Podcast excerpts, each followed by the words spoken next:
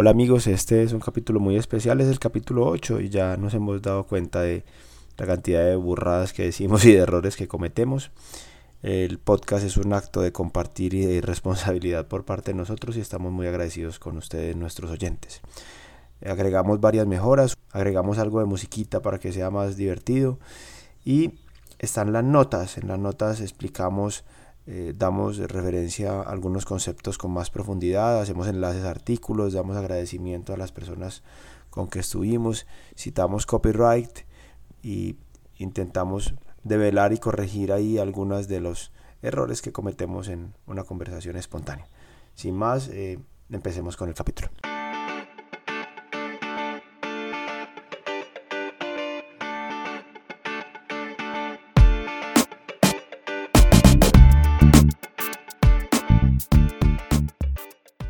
Abrumante o agobiante. Así es nuestra vida muchas veces. Eh, agobiante porque cada vez hay más cosas para hacer, más cosas para estudiar y hay que tomarse un respiro porque al final lo que estamos buscando eh, no es la transformación digital ni siquiera, sino vivir bien.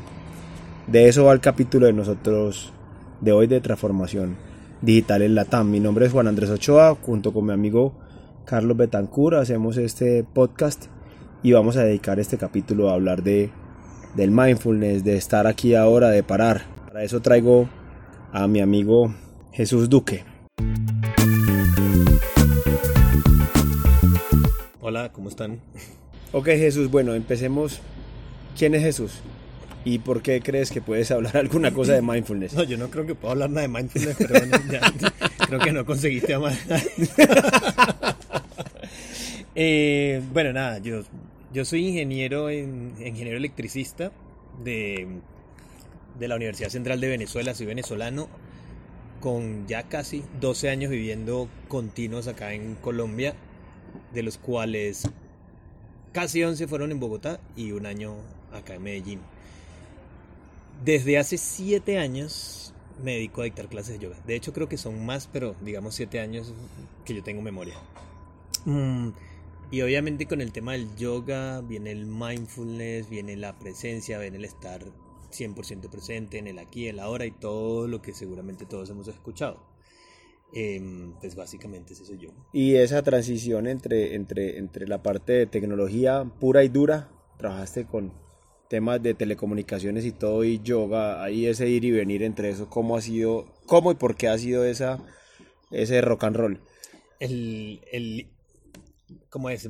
hacer malabares entre, ambas, entre ambos mundos no sé, creo que todos tenemos aficiones diversas. yo he conocido arquitectos que les gusta la música, eh, ingenieros que les gusta practicar yoga. Eh, yo escalo, eh, empecé a practicar jiu-jitsu brasilero, que podría ser un poco contrario al yoga. Entonces creo que entre muchas aficiones diferentes, en ese eclecticismo que todos tenemos, pues estos dos agarraron más fuerza y de hecho el yoga agarró mucha más fuerza que, que mi trabajo en el área de tecnología. Bueno, y la motivación para este capítulo es que yo también practico yoga, pero últimamente he estado escribiendo mucho, dando muchas charlas, muchas conferencias y llegó un punto en que me despertaba a las 3 de la mañana y me dormía nuevamente a las 5 de la mañana. Entonces fue como una alerta, bueno, bien, esto está chévere, el podcast está chévere, las artículos en LinkedIn están bien, lo está leyendo mucha gente, muchos lo leen más de mil personas, pero no puedo sacrificar mi sueño. Entonces hablé con varios amigos, entre ellos Jesús, y bueno, ¿qué hago para bajarle un poquito la velocidad de 300 kilómetros por hora a mi mente eh, y volver a estar tranquilo aquí ahora y seguir produciendo y seguir trabajando y seguir dando charlas y conferencias y consultorías, pero volver a dormir las 8 horas que dormía antes? Entonces ahí es donde viene como lo que reflexioné con, Jesús. Eh, Jesús no el profeta, sino el profesor de yoga. y, lo que les queremos contar hoy. Listo, bien. Volviendo a la palabra con la que empezamos, abrumador o abrumante, agobiante. Realmente yo creo que podemos partir de que todo en el mundo de hoy es agobiante.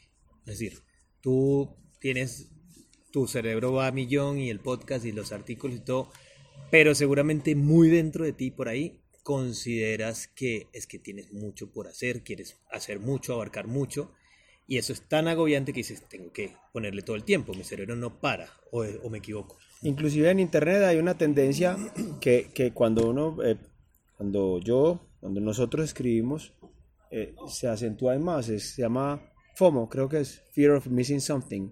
Eh, siempre hay más cosas y las redes sociales están diseñadas y los videos, Netflix, todo el mundo, ya el límite no es la no es la capacidad de procesamiento ni almacenamiento, sino la atención humana.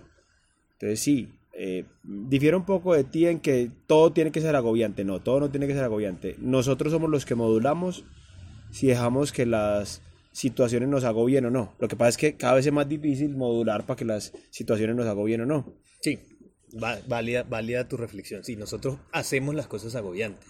Exacto. Y ahí es donde nosotros también podemos hacer las cosas no agobiantes. Bueno, y entonces, ¿qué, qué has aprendido y qué, qué- como qué podemos reflexionar acerca de ese tema, Jesús? Bueno, yo creo que vamos a usar el, el- el- el ejemplo que yo había dicho que no quería usar, el de la cocina,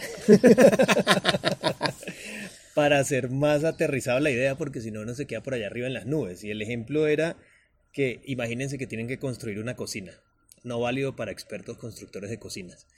Em, y entonces, bueno, tú tienes una lista de cosas que hacer, tienes todo pendiente de la cocina y dices, "Hmm, changos, o para ser más colombianos, huepucha, el, es mucho por hacer. Y cuando empiezas a sentarte a trabajar, no haces nada porque estás con esa idea en la cabeza. Esto me pasa a mí, no sé si ¿Construir o cocina o arreglar la cocina de lo que dejaron de los platos de la semana pasada? ¿Qué diste construir cocina? Ah, construir, pu- puede ser, aplica para construir una cocina también, pero digamos para lavar la cocina, limpiar la cocina. limpiar la cocina de la una cocina. fiesta de ayer. La olla, los platos, un par de vasos rotos que dejaron allá adentro también, está todo mugre, las ollas que son una delicia de lavar, y tú dices, "Mm, es un montón de cosas por hacer. ¿Por dónde comienzo? ¿Qué es esto? No. Y mientras piensas todo lo muchísimo que hay por hacer, no haces nada, no avanzas.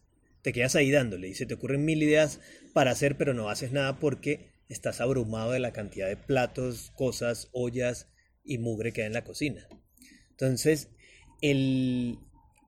ahí entra el tema, digamos, mindfulness para saltar al otro, al otro punto importante para luego unirlos, es estar 100% presente.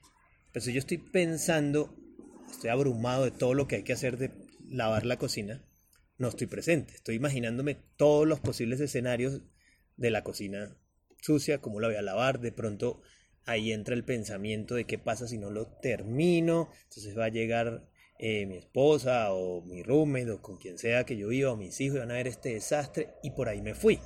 Y en todo esto ha pasado una hora y yo no he lavado ni un vaso. Ujú. ¿Ok? Porque estoy abrumado y además no estoy presente. Entonces, si yo estoy 100% presente, en donde entra el mindfulness, acá no dice mindfulness, em, no me abrumo. Ok, y ahí pega algo, ahí pega algo ahí, en ese contexto aplica algo que se utiliza mucho en los métodos ágiles, que es el mínimo producto, en este caso el mínimo servicio o mínimo lavado viable. No, lavado viable. Es decir, tengo una hora para lavar, que es lo más importante que debo lavar para que mi esposa no se ponga brava cuando llegue y vea la cocina sin lavar. O para cuando yo regrese a seguir lavando, pues ya no, no me no vea tanto desastre. Entonces ahí elijo, bueno, lavo las ollas, ya lavo los platos y los cubiertos los dejo aquí, lo lavaré más tarde. Y ahí ese sería el mínimo Eso servicio puede viable. ser. Ok. Pero ahora, ahora te lo voy a poner más abrumante posible. ¿Qué pasa si el espacio de mi cocina es pequeño? Entonces yo no puedo lavar las ollas primero, que son lo más grande, porque tengo los platos y las copas ahí, y las dos copas rotas o tres que quedaron mis amigos borrachos. El- entonces, eso me vuelve a detener y empiezo. tu, tu, tu. Entonces, el, una de las cosas que dijiste es clave, de hecho tú siempre lo dices, es dar prioridad. Prioridad. Tú me dibujaste. Sí, hay una matriz. el- la matriz. Hay una matriz de valor versus esfuerzo, donde en el eje Y tenemos el valor y en el eje, en el eje Y es el que es vertical y el eje X que es el, horizont- el horizontal tenemos el esfuerzo. Entonces, eh, ¿qué es lo que primero debemos hacer? Eh, lo que más valor nos genere y lo que menos esfuerzo nos requiera. ¿cierto? ¿Y qué es lo último que debemos hacer? Lo que más valor, menos valor nos genere, menos valor nos genere y más esfuerzo nos requiera. Eso es lo último que debemos hacer. Y de hecho yo, le- yo lo he aplicado a muchos otros ámbitos de la vida y sirve. El lío está en cuando hay cosas que tienen mucho valor y mucho esfuerzo o muy poco valor y muy poco esfuerzo. Y hay un método que es Weighted Shorted Job First. Lo vamos a dejar en las notas del capítulo. Es un método que se utiliza en la agilidad escalada y es una manera de priorizar. El que quiera eh, profundizar más sobre ese método lo va a tener en las notas del capítulo. Aplicándolo a lo de la lavada de los platos es, pucha, ¿qué es lo que puedo lavar más? La olla más grande que puedo lavar y que sea más fácil de lavar, esa es la que lavo. O el vaso más fácil de lavar y que, y que más quiera mi, mi esposa que esté limpio, es el que más, el que más rápido lavo. Ejemplos Así hay muchos. De, de hecho, yo en esos casos siempre lavo primero los cubiertos, por alguna razón. Me parece que- ya es algo que desocupa y, y ya me da la sensación de que avancé. Ok. Ok, pero ese es un ejemplo en mi caso personal. Entonces, ¿qué pasa? Cuando tú haces esta, esta, usas esta matriz y catalogas, bueno, ¿qué es lo que voy a hacer primero, segundo, tercero, cuarto, quinto? Te enfocas en la acción que vas a hacer ahora. Únicamente. Entonces, ahí paso de estar abrumado pensando en todo la que, lo que voy a hacer y en las posibles consecuencias de no hacerlo mientras va pasando el tiempo a esta es mi tarea en este momento. A estar, pasamos de estar abrumados a estar ocupados estar en algo de valor y nos concentramos en eso. Eso. Pero una vez habiendo definido cuál es mi mínimo producto viable, yo defino mi mínimo producto viable, es lo primero que voy a hacer o lo, lo voy a lo divido en las tareas y a eso voy a atacar. Entonces me pongo en acción. Cuando me pongo en acción, me olvido de que, ah, pero no incluí tal, tal, tal, hay unos vasos que dejaron en, en- en el balcón. No, porque ya estás en acción. Estoy acá, estoy en acción. Ahí puedo estar, digamos, eh, presente. Ok, y teniendo como también el símil con la agilidad, la lista de platos a lavar o de utensilios a lavar o de cubierto a lavar sería como el backlog Exactamente. en el agilismo, en la agilidad, perdón, en el en Scrum al menos se tiene un- una lista de cosas por hacer que llaman backlog y cuando determinamos cuál es el mínimo, teniendo como todo el contexto, tenemos el mínimo servicio viable de lo que vamos a lavar, tenemos la lista de cosas que vamos a lavar y cuando ya bajamos a ellas serían como las historias de usuario, la- ya lo que quiero hacer. Cuando estoy haciendo eso me olvido del resto y solamente existe esa historia. Exactamente. Pues cuando tú tienes un, un sprint, tienes un montón de tareas y tienes tareas diarias. ujú, Tienes alcanzar. Cuando yo estoy haciendo la tarea del día de hoy, no estoy pensando, ay, en dos días tengo que hacer esto, esto va a estar muy difícil, esto es como... mm". Es, lo, que, lo que yo a veces digo en clase, que uno se preocupa mucho. Le digo, no se casen pensando en el divorcio. Ok. Que si esto sale mal, no, enfócate en hacer lo que estás haciendo en este momento bien.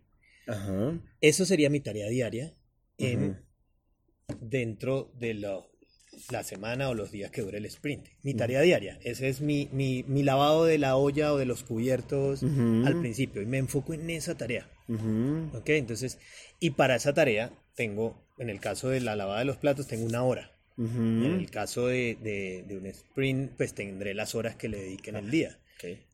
A ver, Jesús, hay, hay un tema para aclarar. Sí. Un oyente puede que no sepa nada de agilidad y no sepa qué es un sprint. ¿Qué es un sprint? Es un, una serie de actividades. No, es un tiempo. Es un tiempo. Es un tiempo que se toma eh, dentro de un método de agilidad que se llama Scrum para desarrollar unas actividades y entregarlas hechas. En este contexto de lavado, hecho sería que esté, la, esté enjabonado y esté lavado, listo para enjuagar un plato o un utensilio. Por ejemplo, en poner un sprint sería, en este caso de los platos, sería mi sprint es de una hora. Exacto. Mi sprint es Cada una hora hora. reviso cómo estoy. Mi tarea, no diaria, pero mi tarea de cada 10 minutos es avanzar, no sé, o menos de 10 minutos. Dos minutos avanzar un, un implemento. Ok. Una olla de pronto me tarda Una tarea, minutos. una tarea sería tarea- lavar un- eh, sería lavar, lavar un utensilio, lavar una olla o lavar un cubierto. Eso Exactamente. sería una tarea. Perfecto. Eh, ok, y eso es como la conjunción de, de, de qué podemos aplicar del mindfulness y del yoga a la vida diaria, a la transformación digital. Eh, como ya recapitulando, dando los puntos claves de nuestro diálogo es, uno, define qué vas a hacer, ¿cierto? Sí. Define qué va- dos, define en lo que vas a hacer qué prioridades tienes, Sí. ¿cierto? Tres, en esas prioridades que tienes, define las tareas o las historias que quieres hacer en tu vida, ¿cierto? Y tres, una vez lo definiste... Cuatro. Ajá. Ah, oh, Ese es el cuarto, sí, sí.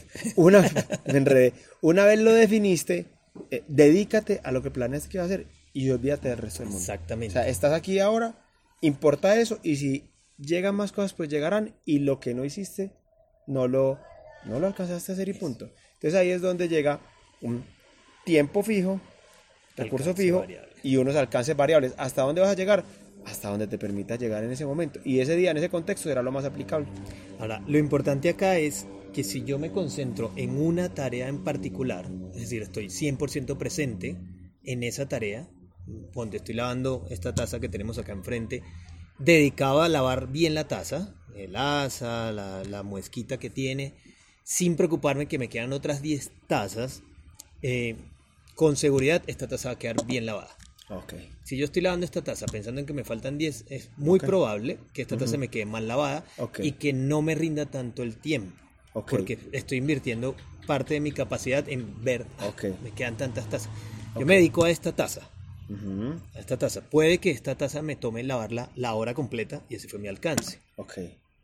Pero, y esto, es, esto sí es una, una aseveración, esto es con seguridad, si tú estás 100% presente lavando esa taza, te va a rendir mucho más el tiempo. Y la otra cosa es que al final lo importante es que le hagamos, le hayamos dedicado eh, el esfuerzo, eh, la dedicación y el cariño a lavar la taza en ese momento y si no salió perfecta, sale como debía salir. ¿Sí? Así. Y estamos tranquilos porque dimos lo mejor de nosotros en ello.